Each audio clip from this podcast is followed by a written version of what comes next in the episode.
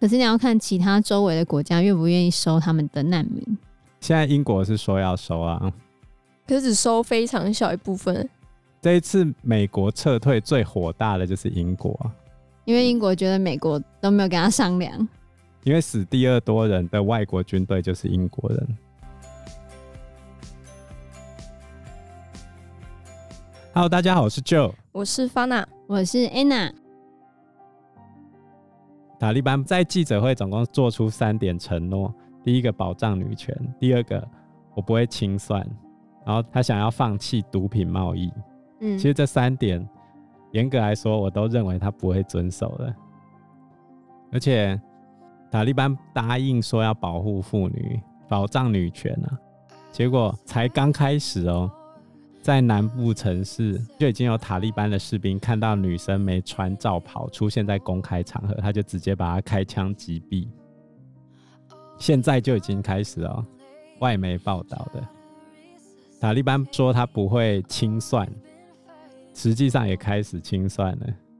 然后现在毒品贸易是他收入的百分之六十，而他现在进到城市之中是没有办法立刻取得收入的。他怎么可能那么快放弃毒品？嗯，那不清算这一件事情也不太可能。等他开始掌握政府机关开始运作之后，他势必是要开始清算的。那女权更不用讲，现在就开始了嘛。他们的承诺是他们会在伊斯兰法的框架内尊重女性的权利。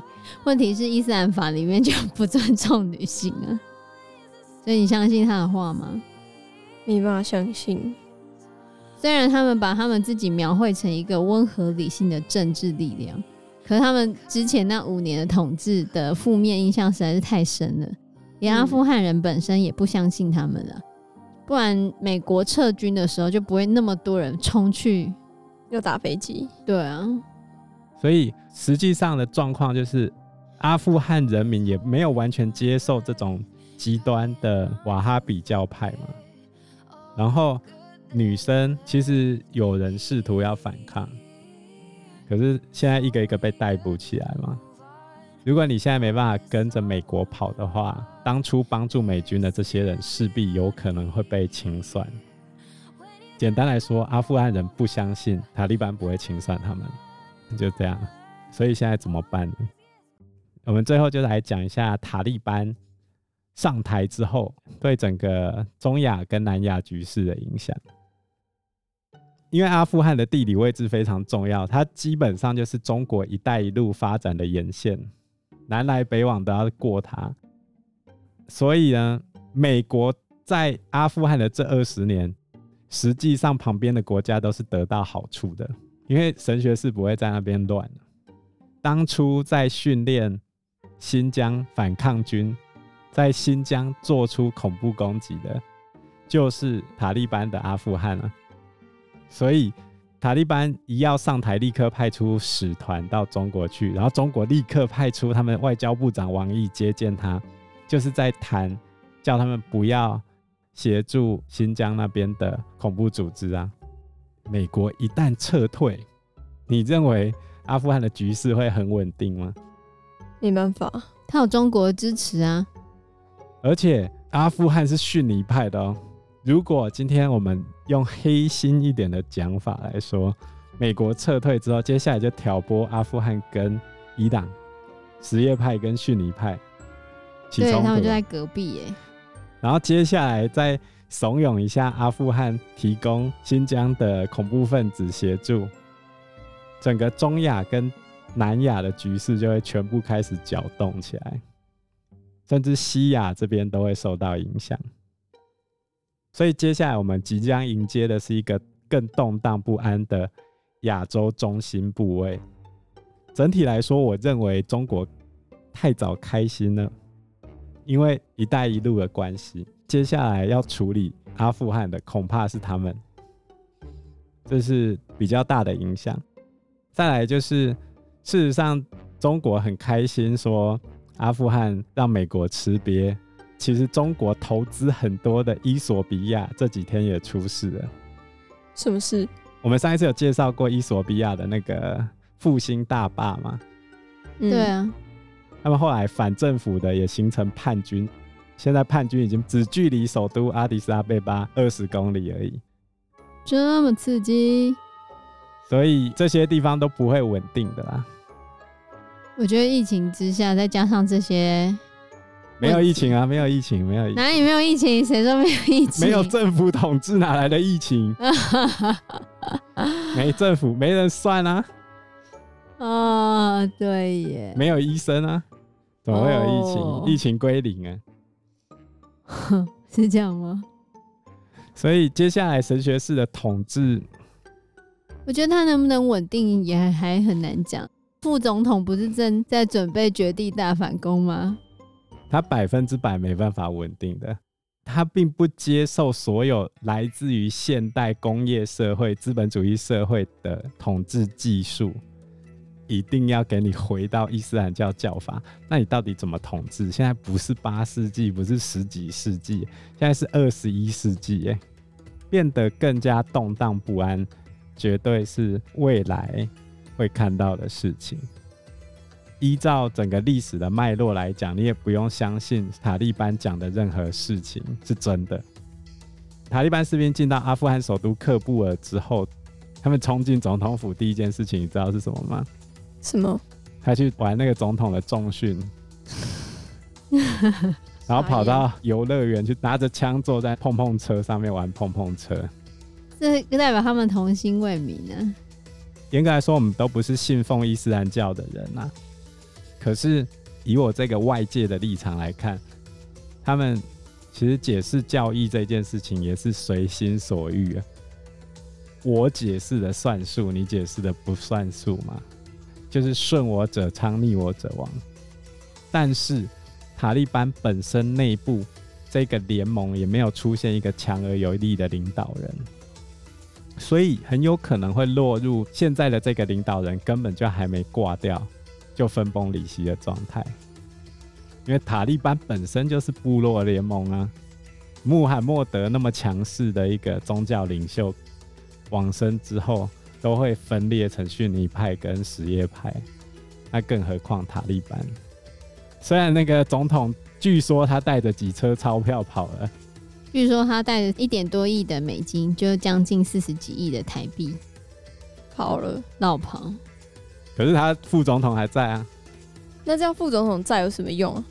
副总统很有用啊，因为他跟塔利班有不共戴天之仇，因为他很早就变成孤儿了，然后他只有妹妹，就妹妹还被塔利班抓走，而且还被虐待到死掉。然后他的恩师是被盖达组织弄死掉的，盖达组织其实也跟塔利班蛮亲近的，因为英拉登就是盖达组织的，所以他跟塔利班政权。仇恨很大就对了啦，嗯，所以他有说他一定会坚持抵抗塔利班。据说他已经收复了其中一个省的省会，我们就来看看，来看看他撑不撑得下去。对啊，看他可不可以把阿富汗收回来。但是我觉得人生就不是英雄电影，没那么多英雄。其实以统治技术来说的话。你要当地的情势迅速稳定，就是你要出现一个强人领导，他必须要能够镇压得住这些不同教派的人，甚至要有点血腥才有可能。但是当他在血腥镇压的时候，西方政府是不会挺他的。然后这边又多民族，这就是非常多的困难处。所以简单来说，阿富汗的局势就是这样一个无解的习题。大概再过两百年吧，两百年太久了吧？而且这边地形多山，基本上我只要圈一块地，我就可以窝在山沟里面。你拿我有什么办法？看来是很难的，很难很难，绝对很难。所以帝国坟场，名不虚传。法娜，你听完今天阿富汗局势的分析之后，你有什么看法呢？就是很悲啊，因为妇女完全没有容身之处，就算了，局势还这么不稳定，而且是非常难以改变的，然后也没有地方可以逃，那根本就是地狱啊！在教法上它是天堂吧？哪有哪来天堂？我觉得对女生来讲，那边就是很不友善的一个地方啊。对啊，但是你这样看待啊？我是女的、啊，方娜也是女的，嗯，你才没有什么影响吧？嗯，我觉得也不是这样讲。其实他当初发生事情的时候，我就一直在想，为什么那些女生不拿起枪来保护自己？就是你觉得你不管怎么反抗都没有用，就这样子没救了。而且我觉得他们女生一定有非常强烈的习得无助感，从以前到现在都是这个样子。中间虽然有一度好不容易好像比较好了，可是现在就跟你说，那就幻觉，那就假的，那只是短时间的美梦。清醒了，美梦醒了之后，你还是要回归到现实，大概就是这样子。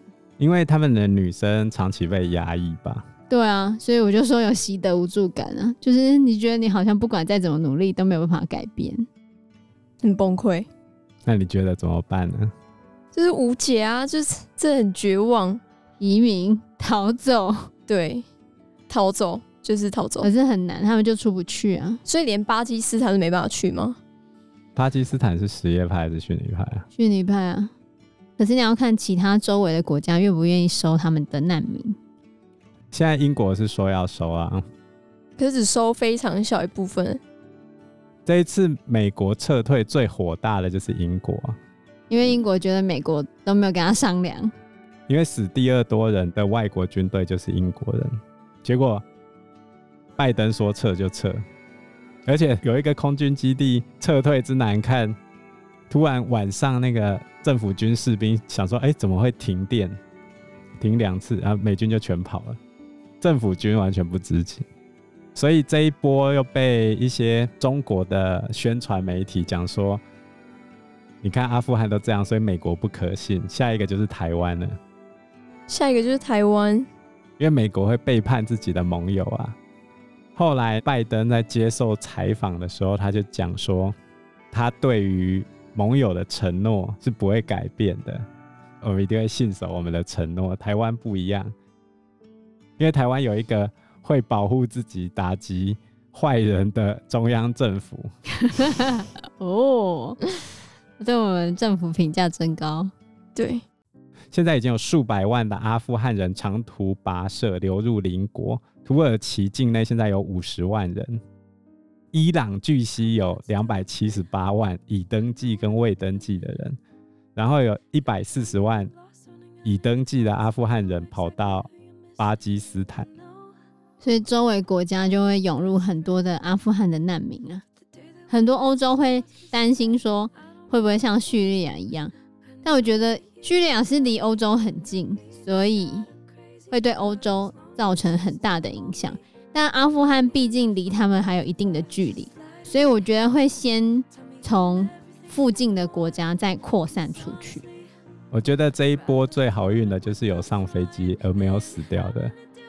可是那上飞机才八百多人，又没什么用。所以我就说他们好运啊，因为这一波能够到美国去的，因为美国的民意压力，美国政府非收不可。可是没有上飞机的，你就等死了。而且之前有一些帮助过美国的阿富汗的在地的人，因为他们怕被塔利班清算嘛，他们想要就是希望美国可以提供他们政治庇护。但是他们要回去也有一定的困难，因为你当初如果没留下一些证据，或者是那个任务如果是秘密任务的话，你没有东西可以证明你真的帮助过哪一个单位的哪一个人，那美国会轻易的接受你过去吗？不一定。对，之前其实就有探讨过这件事情。那现在局势这么的。混乱，我觉得那些原本帮助过美国的阿富汗人都不知道有没有办法逃离。嗯，对啊，绝望。对，没跑掉的基本上就等死了。那关于阿富汗的问题，如果还有兴趣的话，可以去听听看我们第一集所讲的追风筝的孩子哦。那我们今天的节目就到这个地方。谢谢大家，拜拜。谢谢大家，拜拜。